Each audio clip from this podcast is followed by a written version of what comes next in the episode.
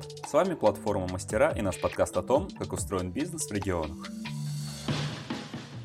Сегодня наш выпуск будет посвящен музыке, а точнее, как на ней можно заработать. Обсудим разные способы, от монетизации на стриминговых площадках и краудфандинга до продажи музыки в кино и сериалы.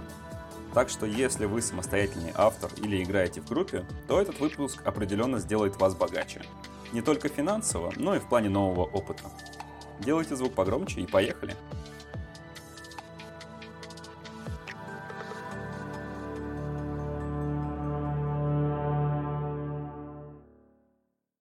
На связи с нами Екатерина Шубенко, фандрайзер showcase фестиваля New Open и Ural Music Night, а также, что немаловажно, спикер нашего курса о том, как зарабатывать на музыке.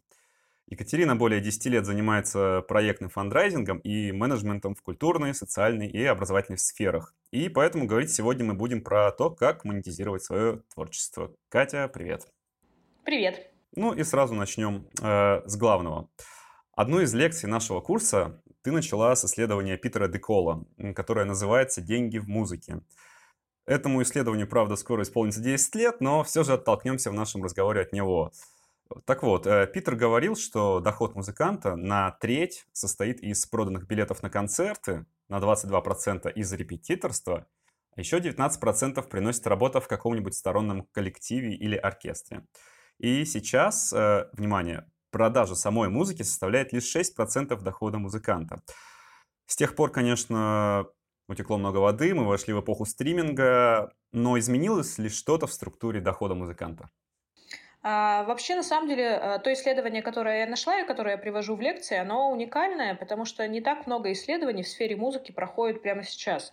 А, иностранных исследований, вот это единственное, которое я нашла, а наших российских исследований, к сожалению, э, нет или почти нет. Мы с коллегами делали а, во время пандемии в 2020 году исследование нашего музыкального рынка, но и там в первую очередь исследовали музыкальную индустрию в целом, а не а, доходы музыкантов. А, я с точки зрения наития и общения с большим количеством музыкантов, конечно же, могу сказать, что да, структура доходов э, изменилась в целом в мире, потому что мы, очевидно, понимаем, что большой скачок стримингов произошел, но при этом я понимаю, что вот те цифры, которые показывает Питер Декола в своем исследовании в плане объема дохода от э, стриминговых сервисов, от продажи авторской музыки, да, он э, все равно не вырос в каких-то существенных показателях, если мы говорим про среднестатистические показатели. То есть мы не берем сейчас э, отдельных э, музыкантов, которые э, зарабатывают очень много на сервисах, потому что они очень популярны.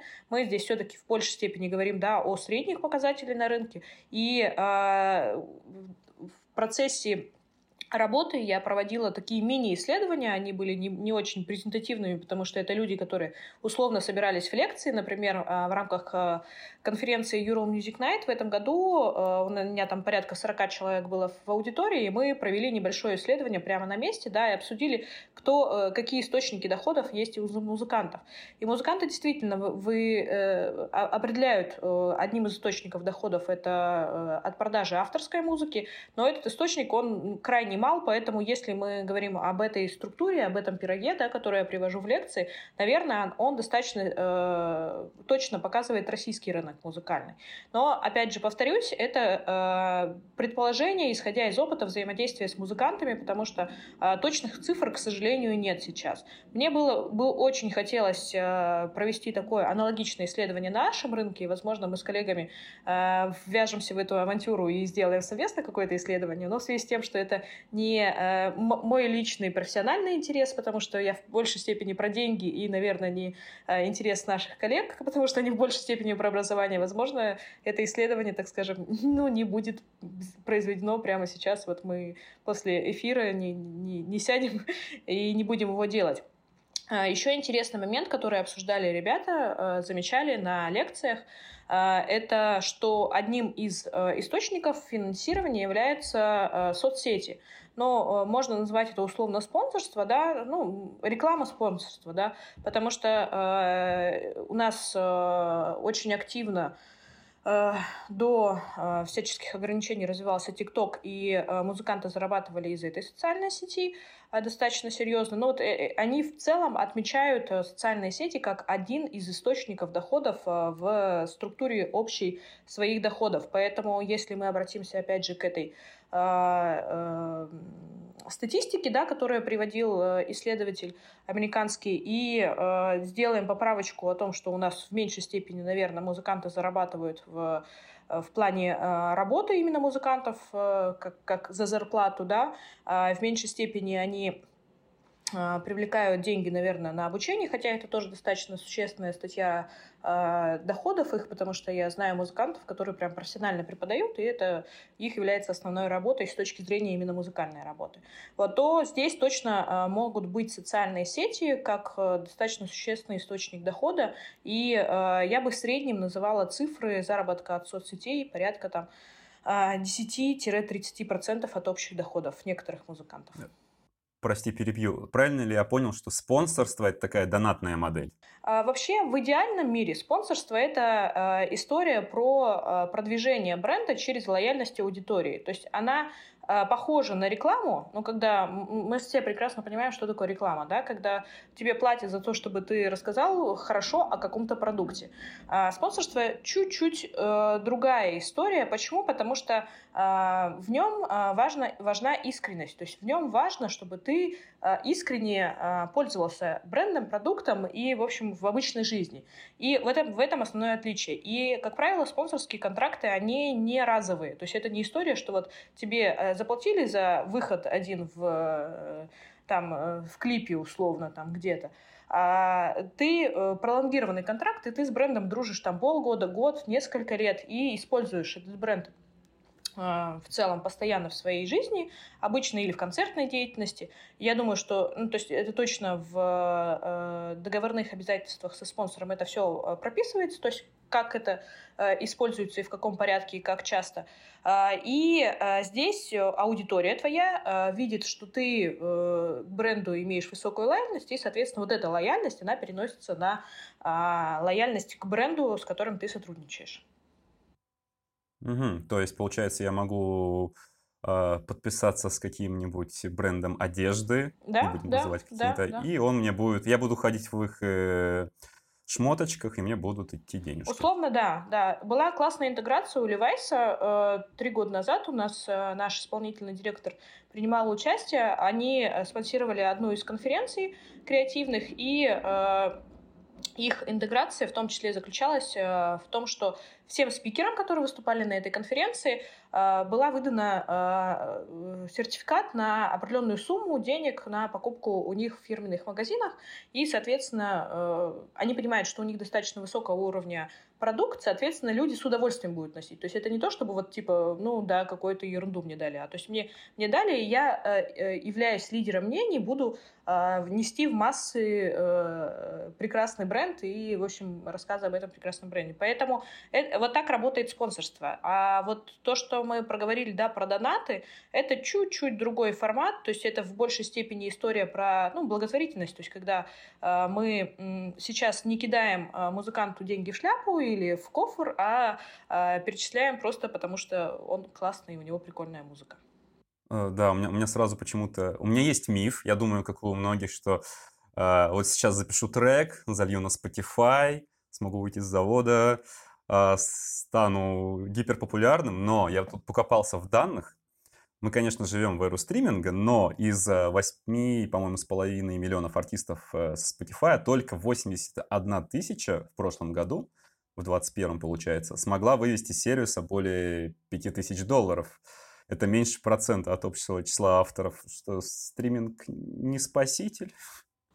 Ну да, это подтверждает, опять же, ту диаграмму структуру доходов, да, Питера Декола, о которой мы говорили в самом начале, то есть э, стриминг точно не спаситель.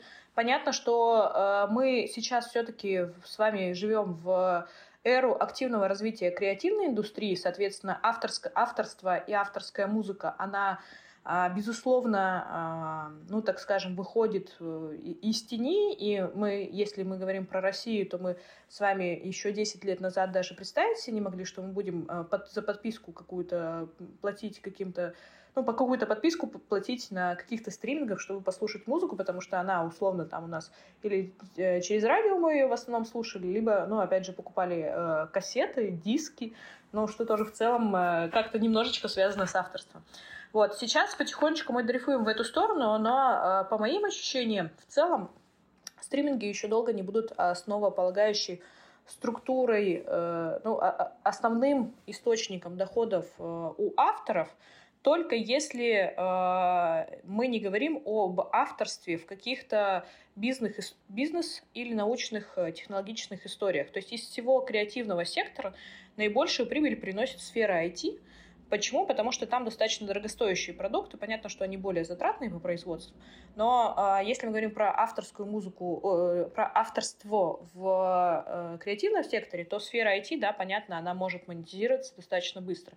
А все остальное, оно достаточно долго монетизируется, и я бы не делала ставку на только э, работу со стримингами и э, только доход от авторских отчислений. У нас вообще есть такая структура в России, как Российское авторское общество, э, у которых основной задачей является как раз-таки сбор денег с организаторов событий и распределение их между музыкантами. И если вот привести пример в более таком топорном формате, не в формате стримингов, а в формате какой-то организационной структуры, да, которая распределяет средства между авторами, то а, вот условно у нас есть э, в регионе Сан Саныч Пантыкин, который написал а, музыку для фильма «Дальнобойщики». Это и, ту самую, а, заглавную, которая да, там далеко-далеко, да, да. и это хит да, на все время. Да. И э, он Э, естественно, получает отчисление авторского общества э, за свою музыку столько раз, сколько показывают эту, этот фильм, условно, там по телевидению. То есть вот если мы говорим про какие-то вот такие вот э, более кассовые истории, то есть это не, не стриминг, да, когда послушал музыку, а музыка в фильмах, там, вот в этом отношении, то здесь действительно доходы можно увеличивать, и здесь прям можно целенаправленно в эту сторону, сознательно в эту сторону идти и пробовать создавать что-то специальное для кино. А, или, а, но это опять же таки ротация, да, в, на дискотеках, в клубах вообще есть еще клубы, не знаю, у нас почти закончились клубы.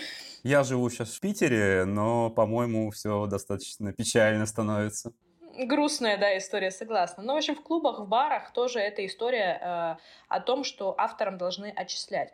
Э, есть коммерциализированная музыка, и, опять же, про авторские отчисления здесь мы можем говорить. Э, например, э, стоки, ну, условно стоки или э, сервисы, в которых э, музыка не про музыку, а про, ну, условно, набор звуков для успокоения, вот что-то в таком ключе. И это тоже достаточно прикольно монетизируется именно с точки зрения получения доходов. Вот. А, но если мы в первую очередь с вами, конечно, и в рамках нашего курса, и сейчас в разговоре говорим про авторскую музыку, а, и если заниматься в чистом виде ею и а, настраиваться на доходы от стриминговых сервисов, то здесь точно нужно будет подождать достаточно долго и еще чем-то параллельно заниматься, чтобы э, получать доход от своей музыки. Это как э, пословица, которую мне рассказывал отец, что в России нужно работать, э, чтобы заниматься музыкой, а не заниматься музыкой, чтобы получать деньги. Да, кстати, про стереотипы тогда. А, опять же, в нашей стране бытует мнение, что музыкант — это не профессия, там, и вообще найди нормальную работу. Это правда? А, частичная правда или просто плохо сохранившийся стереотип? А, это на самом деле, конечно, спорное утверждение, и э, я думаю, что в умах э, многих людей старшего поколения э, так оно и есть. Но по большому счету, конечно, это профессия. Почему? Потому что, во-первых, есть профессиональное образование. Вообще, как от, чем отличается профессия от непрофессии? Первое, ты получил образование в этой сфере. Второе, ты получаешь ну, деньги за, за свою работу в этой сфере. Соответственно, если судить об этом, а, а, ну, с, этой точки зрения о музыке и музыкантах, то, конечно, а, музыкант — это профессия, безусловно, и э, у нас есть примеры членов оркестра, которые получают зарплату и которые зарабатывают себе на жизнь, основной своей деятельностью — это музыкой. Но здесь э, мы можем говорить о том, что э, в российском музыкальной индустрии очень слабая и малая прослойка среднего класса музыкантов. То есть есть э, звезды, которые выстрелили, которые зарабатывают большие деньги, и есть начинающие музыканты, которые э, ну, от своей музыки или ничего не получают, или почти ничего не получают. А вот условно э, среднего класса музыкантов, которые зарабатывают именно на своей музыке, к сожалению, нет. И мы с нашими проектами э, New Open Showcase Festival и Ural Music Night, Ural Music Camp – а, и другими проектами стараемся вот эту историю чуть-чуть поменять, чтобы у нас начал формироваться а, пласт музыкантов э, среднего класса, которые не э, имеют очень э, большой уровень популярности, но при этом они могут существовать и жить за счет того, что они создают музыку, пишут ее и играют. А, есть определенная а, сложность, это такая, она не связана с тем, что какую-то одну конкретную проблему маленькую нужно решить, да, и условно у нас появится профессия музыкант в обычном ее понимании. А, это достаточно комплексная проблема, и она во многом связана с тем, что аудитория, люди, обычные люди, в общем, как, как мы все с вами, они не любят слушать новую музыку. Я думаю, что, наверное, это абсолютно везде так происходит, но если мы говорим... Подтверждаю. Да, да. да если мы говорим о том, что а, а, где может заработать музыкант э, среднего класса, он может выступать, делать концерты, безусловно, в своей аудитории, но плюс он может выступать, то, что есть у нас на рынке сейчас, а, на каких-то мероприятиях, там, корпоративах, свадьбах и вот так далее. И когда э, заходит речь о том, что вот мы хотим сделать условно свадьбу, и э, начинаем думать, ну да, конечно, мы не можем, ну, лично я не могу а, привести там какую-нибудь э, Клаву Коку условно к себе на свадьбу, потому что у меня нет столько денег. Это гипотетически э, никак не, не должно влиять э, на ваше впечатление обо мне. вот. И э, что я делаю? Я смотрю, какие группы играют, э, ну, типа, какие группы я могу себе позволить. Смотрю, ага, значит, это группы, которые исполняют кавера, да, и, в общем-то, в целом э, рынок примерно так и выглядит сейчас. То есть пользуются популярностью группы, которые исполняют кавера. Это очень серьезно притупляет э, стремление создавать свою музыку у музыкантов. И, соответственно, это тормозит развитие рынка, и э, музыкант, который хочет заработать деньги, ему проще исполнять чужую музыку, чем исполнять свою музыку, потому что она как минимум приносит ему доход.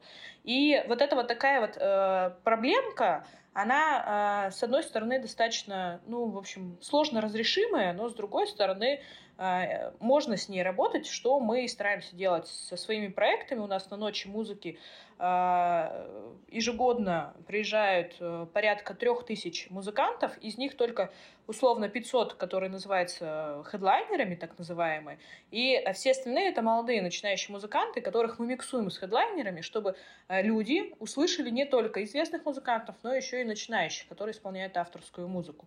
И, соответственно, мы собираем достаточно большую аудиторию людей в, э, очно и э, в онлайне, на онлайн-трансляции, чтобы рассказывать о молодых музыкантах, чтобы э, люди начинали привыкать к тому, что можно слушать новую музыку. Не обязательно слушать только вот одних и тех же, а нужно слушать новую музыку. Плюс стриминги, конечно, тоже в этом направлении работают. Я не буду э, говорить сейчас о конфликтах между нашими основными стримингами, потому что очень забавно наблюдать, конечно, за ними, за, за их конфронтацией в плане э, разных сервисов.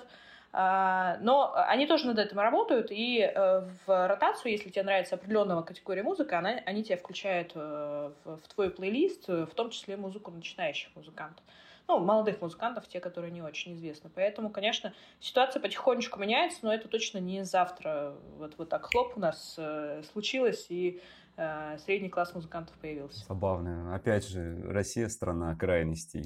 Беда вечная со средним классом во всех сферах. Это да. Окей, тогда попробуем э, разобрать монетизацию на каком-то живом примере. Обо мне, допустим. Я пишу рэп-альбом, я DIY-музыкант, у меня нет больших денег на продвижение, но я хочу как-то начать отбивать свои малые затраты. Ну, как любой рэпер. Э, что, что мне делать? Каким путем мне пойти на самом старте? А, я бы советовала, а, кроме того, чтобы начать заниматься музыкой, в это же время а, начать себя прокачивать, свои скиллы в плане музыкального менеджмента и продвижения. Потому что если раньше у нас э, условно можно было бы позволить делить себя там на творцов, и на менеджеров, то сейчас, э, с учетом того, как быстро развивается все индустрии, в том числе музыкальная индустрия, уже, к сожалению, и с учетом конкуренции достаточно высокой, э, нельзя себе позволить быть только творцом. То есть нужно а, прокачивать свои скиллы в менеджменте и в продвижении. А, к счастью, сейчас э, есть достаточно много э, инструментов, обучающих курсов ну, и всего. Но один из примеров это вот наш обучающий совместный курс, курс как раз. А, и вы, прокачивая параллельно будете лучше понимать индустрию, чего она хочет и как, э, ну, в общем, так сказать, достичь какого-то коммерческого первого успеха. А, мы можем, опять же, вернуться к тому, э, той диаграмме, в которой мы обсуждали в самом начале, и которая есть в моей лекции, и в ней можно прямо зацепить идеи на тему того, э, в какую сторону пойти с точки зрения монетизации творчества. А, мы проводим в рамках э, нашего не Open Showcase Festival э, грантовый конкурс. И э, если вы начинающий рэп-музыкант, то мы, безусловно, приглашаем вас принять участие в этом грантовом конкурсе. В этом году уже заявки мы закончили принимать, но в следующем году у вас будет такая возможность. Значит, обязательно заявляться максимально везде, чтобы наращивать свою популярность с точки зрения фестивального движения – у нас достаточно много в России фестивалей, э, не игнорируйте их, э, развивайтесь. А, и э, плюсом ну, стараться быть в тренде с точки зрения именно качества записи, концертного исполнения, ну, и, и, и стараться не зазнаваться, я бы так сказала. То есть не, не сидеть и говорить, вот, я непризнанный гений, блин, никто меня не любит, почему все, все дураки. А, я понимаю, что вообще соблазн велик сделать именно так. Только, только так, только меня, так. Да, меня просто не поняли. Просто не, не время. Я могу даже ничего не записывать, я просто не понял, да, я останусь на всю жизнь. Да, да, да. Но э, это выбор, это выбор. Безусловно, можно сделать, конечно, так, но если мы говорим про монетизацию творчества, то здесь точно нужно двигаться. А, хорошо. А, все указанные ссылки, точнее, все оговоренные ссылки будут в описании к выпуску, на наш курс, на New Open, Ural Music Night. Заходите, читайте, а, записывайтесь. Ну, уже, видимо, на следующий год. Ты упомянула про такую штуку, как э, некий запрос рынка. Значит ли это, что мне, как будущему, будущей звезде, нужно подстраиваться под общие тренды? И вообще, зависит ли доход от жанра музыки, которую я исполняю? Например, если я играю какой-нибудь винтажный крауд-рок, а не кальянный рэп, то будет ли у меня меньший доход? Значит, у меня э, вообще в целом э, разум говорит о том, что э, доход, очевидно, зависит от жанра, в котором ты играешь. Почему? Потому что аудитории э, по количеству людей, которые слушают тот или иной жанр музыки, они абсолютно разные. То есть, если мы, например, говорим про э, рэп или поп э, исполнителей, то мы прекрасно можем посмотреть, зайти в любую соцсеть и посмотреть количество подписчиков таких исполнителей. Или зайти э, в соцсеть э, классических исполнителей, там, композиторов каких-то, и посмотреть количество их подписчиков. Здесь, если мы говорим про монетизацию, мы всегда, всегда думаем про аудиторию. То есть мы те люди, которые э, будут нас слушать, которые проголосуют рублем за нашу музыку. То есть это те люди, которые будут платить за нашу музыку. И здесь понятно, очевидно, что аудитория зависит. Но э, это с точки зрения разума. С точки зрения эмоций, э, по большому счету, можно быть коммерчески успешным э, классическим, более коммерчески успешным классическим музыкантом, чем э, рэп-исполнителем. Поэтому здесь, во-первых, все зависит от творческого подхода и от вашего отношения к этому. Но здесь истина, конечно, посередине, потому что, э, ну, очевидно, чтобы если ты поешь только то, что просит рынок, то очень скоро вкусы рынка поменяются, и э, ты размоешь свою творческую э, концепцию идентичности и, в общем-то, э, потеряешься как артист. А я, я переобуюсь? Ну, э, нет, это можно делать, это можно делать с какой-то определенной периодичностью, но настолько быстро сейчас у нас э, взлетают артисты, и настолько же быстро они сходят с творческого Олимпа, что э, эта концепция, она работает только в, ну, в какие-то определенные сжатые сроки времени, и она требует достаточно серьезных затрат эмоциональных э, и творческих, потому что ну, это условно выгорание, да, эмоциональное выгорание. То есть, насколько долго ты сможешь это делать. А, я сама не приверженец такого формата, потому что понимаю, что это не про музыку, не про созидание, а в большей степени про зарабатывание денег. Хотя в целом мы говорим про монетизацию. Если мы говорим про зарабатывание денег, то почему бы и нет? Вот. Если мы говорим про создание серьезного музыкального бренда, который будет существовать не только там полгода или год, а, или там, который будет, у которого будет больше, чем два трека записанных, там, ну, в общем, про музыку именно, про создание музыки, то ориентироваться на аудиторию, безусловно, стоит, но через призму своего творческого продукта, то есть первично творческое, творческие продукты, и он а, все-таки должен быть в начале, а потом уже смотреть на реакцию аудитории. То есть, и пример привожу. У нас э, на э, New Open Showcase э, ребята э, заявляют свою музыку, и э, э, условно вот у них записано 10 э, треков. И они знают, что из этих 10 популярностью пользуются там 3. Ну, вот те, по которые вообще прямо реально прикольно заходят. Но при этом есть еще других 7 прикольных. И мы всегда рекомендуем а, вот те три, которые условно аудитории, ну, самые крутые, те, которые аудитория лучше всех восприняла, все-таки прикладывать их.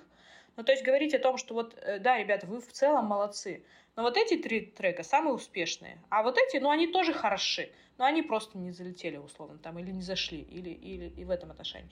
Поэтому вот в таком формате, то есть у вас понятно, что будет что-то, что будет больше аудитория любить, что-то, что будет меньше любить аудитория. В таком формате, конечно, думаю, что корректно э, смотреть, что аудитория лучше воспринимает, и в эту сторону двигаться, но не... Э, не отталкиваться от того, что вот, типа, вот мы э, сейчас вот что аудитория хочет, то мы и запишем. И если мы говорим про популярность, э, известность, э, которая там, ну, испытает проверку временем, то, конечно, эта история в первую очередь про контент, про творчество, про музыку, а потом уже про аудиторию. Понятно. Это нужно быть Пугачевой, в общем, и очень хорошим маркетологом. Ну, да. Ну, на самом деле здесь ничего в этом сложного нет. Понятно, что и конкуренция. То есть вопрос в том, что вы, э, как музыканты, конечно, себя превыше всего цените как творческую единицу, в первую очередь цените как творческую единицу.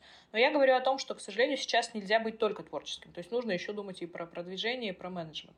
Вот, но э, в первую очередь вы музыкант, поэтому вы творите то, что вам видится, и то, что вам хочется. Вы можете э, приглашать и привлекать экспертов, э, так скажем, чтобы они помогали вам э, вашу музыку делать более продаваемой там, э, или более интересной для аудитории, но в первую очередь мы все равно же про создание музыки, про контент. Так, я не могу отвязаться от стримингов. Последний, наверное, вопрос про них. Есть ли какая-то статистика, условно, сколько мне нужно прослушиваний в месяц, чтобы у меня были стабильные 100 тысяч рублей на кармане? Uh, у каждого стриминга своя статистика, и я вам, к сожалению, сейчас не, не назову э, цифру э, количества прослушиваний. Здесь, наверное, э, сами э, музыканты в целом, в общем-то, понимают э, политику работы каждого из стримингов. Но э, есть альтернативные стримингам источники дохода авторские, э, которые, о которых мы говорили выше. То есть там, э, так скажем, если мы хотим все-таки уходить в, в профессию, в музыку как в профессию, то есть смысл не только авторскую музыку писать, и, наверное, писать под заказ какую-то музыку, которая будет приносить какую-то стабильную копеечку, чтобы была возможность спокойно заниматься авторской музыкой. Вот так вот я отвечу на этот вопрос. Еще мне нравится тема мерча. Я вообще фанат мерча и пихаю в любые соцсети и пишу о нем на любых работах. Так вот, а продажа мерча на концертах э, вносит какую-то значимую копеечку или там при себестоимости производства она лишь работает там на рекламу и лояльность аудитории? А, я э, отвечу на этот вопрос, что да, она, безусловно, приносит копеечку. Причем это не только эффект ну, финансовый, это еще маркетинговый эффект, потому что когда вы продаете свой мерч со своим названием, люди, которые покупают, они искренне хотят, ну, видимо, его купить и носить. И, соответственно, они становятся вашими амбассадорами, рекламоносителями. То есть это такое спонсорство без э, оплаты спонсорского взноса. Поэтому э, я считаю, что мерч нужен обязательно, он очень полезен. И э, при этом он полезен не только финансово, но и с точки зрения развития вашего бренда э, музыкального. У нас есть прикольный кейс. Э, э наши тьютеры проекта Euro Music Camp рассказывали о том, как они работают с мерчом, как они продают мерч. Вот условно прошел концерт, и чаще всего музыканты уходят за кулисы. А они что делают? Они сразу же спускаются в зал э, и сразу же начинают э, общаться с аудиторией, пока она еще горячая, пока она еще в восторге, и тут же фотографируются, продают мерч, подписывают диски. То есть вот они начинают теплую аудиторию отрабатывать прямо, прямо здесь и сейчас.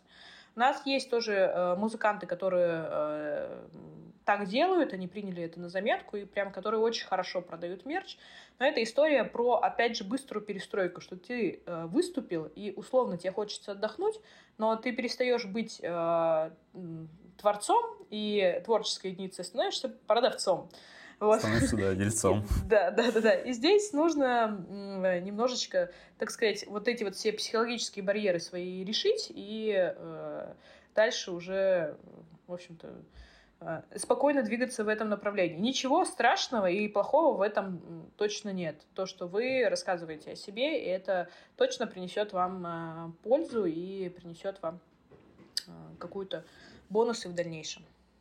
Это абсолютная правда. Я помню на концерте лет семь назад мне так группа Converge в узких кругах легендарная продала пару футболочек, а я не хотел. Вот. Хорошо, а, тогда сейчас перейдем чуть-чуть э, в другую степь, да совсем в другую. Концертная деятельность. Сейчас делать туры э, самостоятельно, это вообще реально? Вообще ничего нет нереального в нашем мире. Организационно, ну, я, наверное, говорю как э, человек, который в составе команды организаторов. Для меня, мне кажется, что сделать тур это вообще слож... э, проще ничего нет. Вопрос в том, что сложнее отбить тур. То есть, когда ты делаешь тур, ты точно тратишь свои деньги. Вопрос в том, насколько ты э, соберешь э, деньги с аудитории в этом туре. И э, я бы в первую очередь э, говорила о том, что нужно посмотреть э, статистику своих соцсетей по городам, откуда ваша аудитория, и условно, исходя из этого, принимать решения. Может быть, какие-то предварительные запускать ну, тестирование аудитории. А, есть такой прикольный инструмент в фандрайзинге, краудфандинг называется. А, это, условно, ну, наверное, все с этим сталкивались, инструментом. Вообще, как он зародился? А, в США в 80-х годах э, одной музыкальной э, группе э, не было денег для того, чтобы поехать в тур, но у нее были поклонники в разных городах. И поклонники скинулись и тем самым организовали тур. В обмен они получили музыкальный коллектив в своем городе и, соответственно, билет на концерт вот в этом городе. И по большому счету можно использовать, например, краудфандинг для того, чтобы попробовать сделать тур и понять вообще в, в какую сторону идти. Но, а, опять же, тур — это точно очень большой опыт и достаточно дорогостоящий опыт. То есть то, что вы поедете в первый раз в тур и отобьете затраченные деньги, э, это точно нет. Ну, только если вы не гениальные продавцы, и э, вы поедете там э, в супер лояльные города с точки зрения городов. Но точно ездить в туры нужно. А Еще есть один небольшой, небольшой лайфхак, как поступают наши музыканты на наших проектах.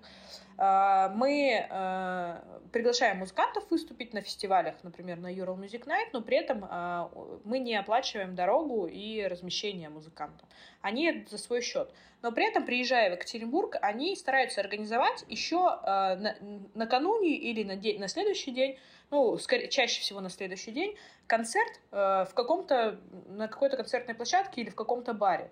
И, э, пользуясь случаем, выступая на фестивале «Ночь музыки», говорит, приходите завтра там условно в Нью-Бар, мы даем концерт.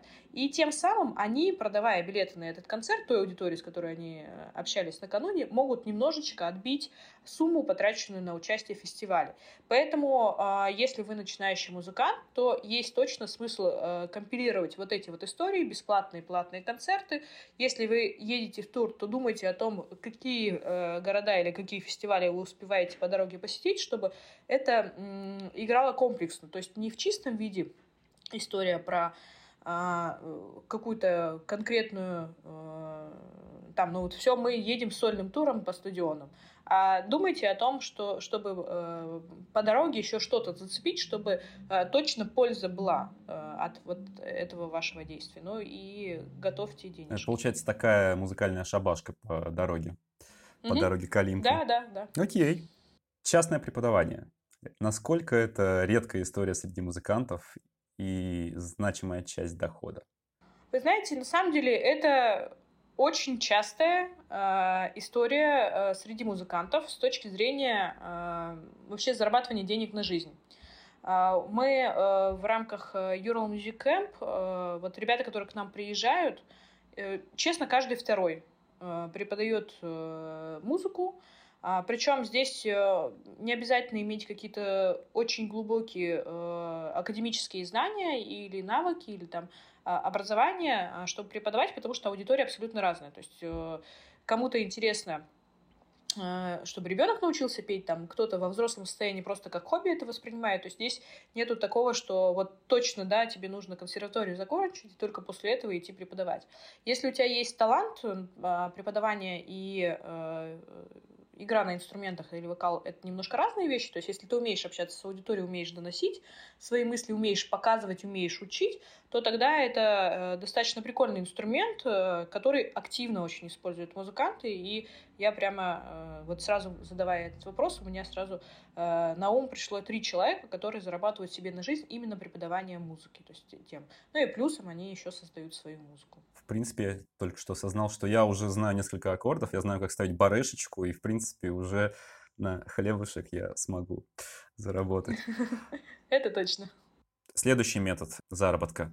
Как найти подработку сессионником или музыкантом на оклад? Насколько я понимаю, в оркестр устроиться сложно, если нет академического образования.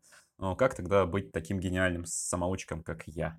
А, ровно так и есть. Э, для, если мы говорим про какие-то профессиональные музыкальные коллективы, э, чаще всего это в академической музыке, соответственно, это театры, э, филармонии, и здесь однозначная история, если у тебя есть академическое образование, то тогда точно можно устроиться. Если мы говорим про музыкантов, которые, ну, самоучки, то здесь э, э, единственный совет и самый, наверное, очевидный и распространенный — это максимально э, работать, максимально общаться с разными музыкальными коллективами, с теми, которые тебе нравятся, с теми, кто, у которых, чей стиль музыки тебе вообще эмоционально подходит, и пересекаться с ними на разных мероприятиях, ну, так сказать, налаживать связи. А у нас, э, у нашего босса э, есть свой музыкальный коллектив, и мы постоянно, ну, не постоянно, то и дело, ищем либо сессионных музыкантов, либо музыкантов э, на постоянку в группу. Ну, то есть не, они могут играть не только в этой группе, то есть есть какой-то основной костяк, но есть условно там а, басист, которого мы недавно искали, и который играет в этой группе, еще и в другой группе, и в третьей группе. А, чтобы ну, то есть, чтобы общаться, ничего в этом сложного нет, но очевидно, что каждый музыкальный коллектив оценивает э, э, музыкантов э, ну, по их мастерству. Поэтому второй совет тоже достаточно очевидный, это прокачивать свое мастерство, заниматься. Я тут недавно читала книжку, и там была статистика на тему того, чем отличаются условно гениальные люди от музыканты от обычных музыкантов. И э, автор приводил в пример того, что э, гениальные музыканты просто в детстве больше репетировали. И это такая достаточно... Ну, понятно, что это ответ, который... Опять работать! Щелчку пальцев. Да, опять работать, именно так, да, да. Поэтому а, прокачивайте мастерство свое и а, общайтесь с большим количеством людей, смотрите те, тех, те группы, которые вам нравятся, и в целом это совершенно реальная история, потому что а, не обязательно зарабатывать деньги на своей группе, но можно зарабатывать э, деньги, если ты талантливый музыкант э, в группе более известной. Ну, ты условно не на первых ролях в ней, а просто басистом подрабатываешь там 2-3 раза в месяц. Хорошо, а продаться большим лейблом это вариант? А, в целом это вариант, э, но здесь есть определенные ограничения. Это история про то, что вот когда э, ты фантазируешь на тему того, что вот буду э, музыкантом, буду, значит, собирать стадионы, играть песенки и богатым, значит, у меня будет куча денег на квартиры, машины и так далее. Вот, но э, вообще реальность любой профессии, абсолютно любой профессии, она такова, что она достаточно э, приближена с, к действительности, в ней много подводных камней, много э, сложностей, и вопрос в том, насколько вы готовы преодолевать эти сложности. И также работа с лейблом. То есть теоретически это очень прикольная история. Ты пришел, за тебя все делает, ты только пишешь музыку, и потом, значит, э, денежки собираешь э, на этих гигантских стадионных. Порой, да, порой даже не, не ты пишешь музыку, а еще и лейбл пишет. Да, порой даже не ты пишешь, ну да, да, да, да. да. Вот, то есть, конечно, картинка идеальная представляется так музыкантам.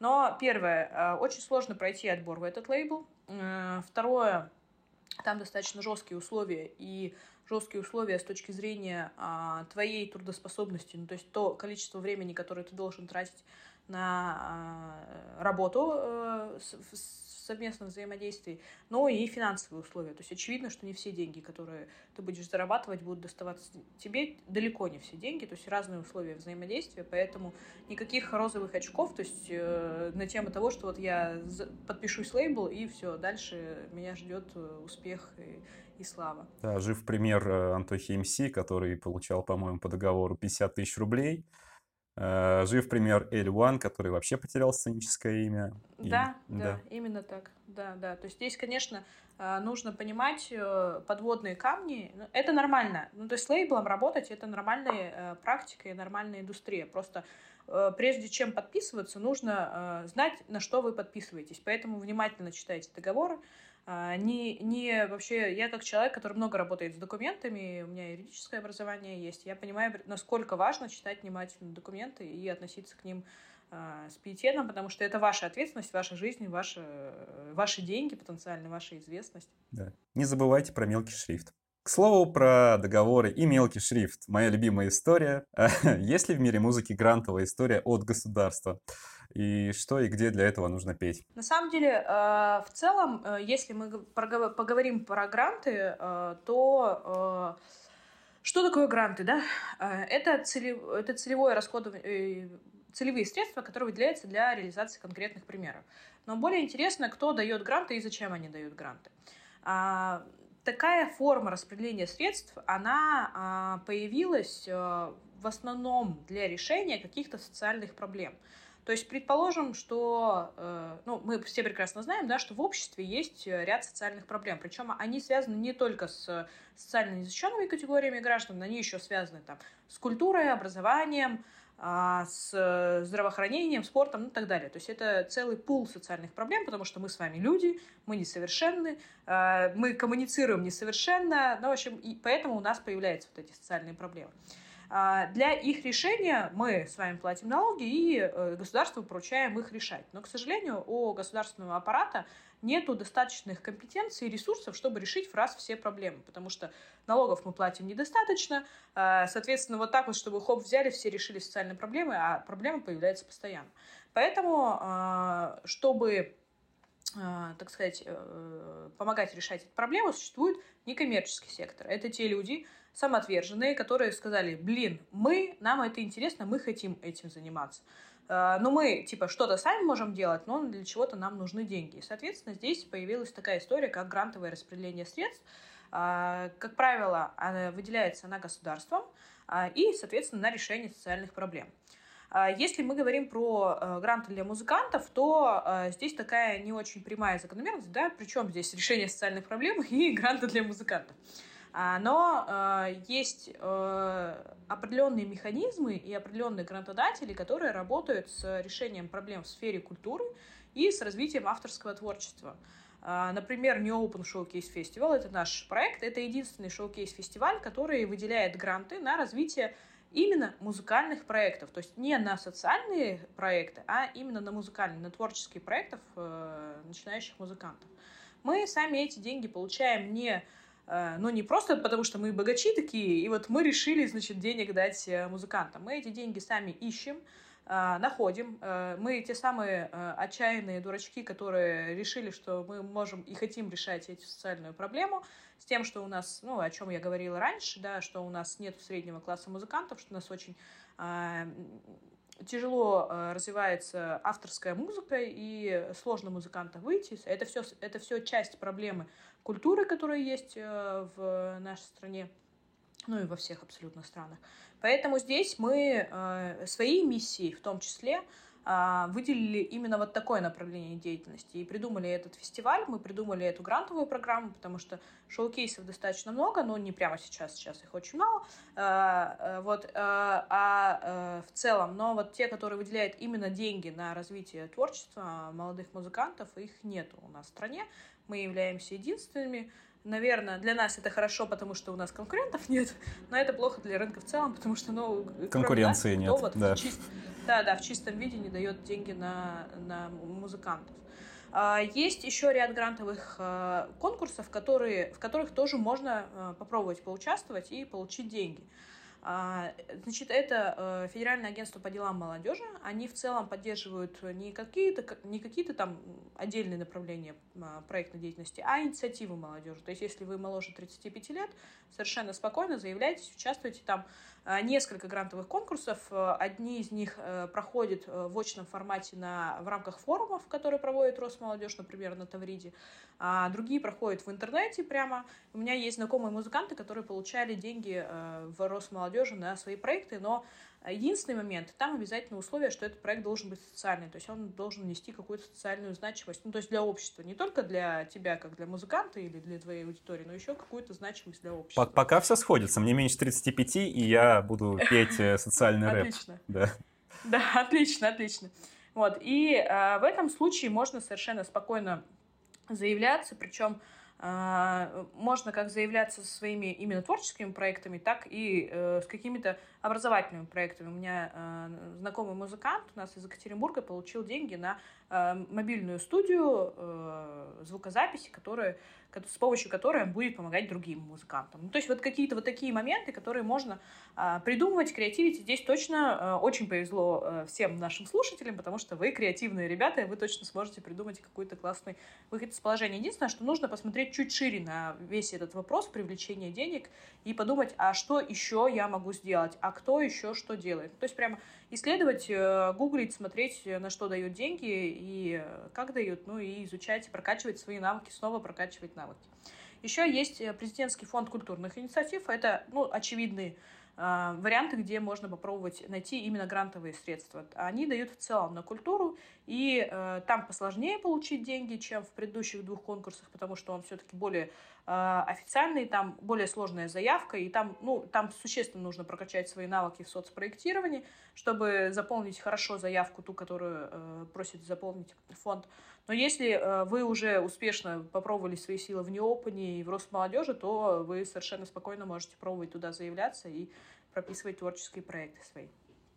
Спонсорство обсудили, амбассадорство брендов тоже, донатики, краудфандинг, э, преподавание, стриминги. По-моему, мы все штуки охватили. Я даже не, я, я даже не знал, что так много способов э, монетизировать свое творчество. Но я как человек, который занимается этим, я вообще могу об этом говорить, мне это интересно, я могу об этом бесконечно говорить. Екатерина, спасибо за разговор. Э, теперь я знаю, как заработать э, немного монет на своих рифмах, гениальных, конечно же. А, ну, дело за малым, осталось только научиться писать музыку. Отлично. Всем удачи, очень рада была пообщаться.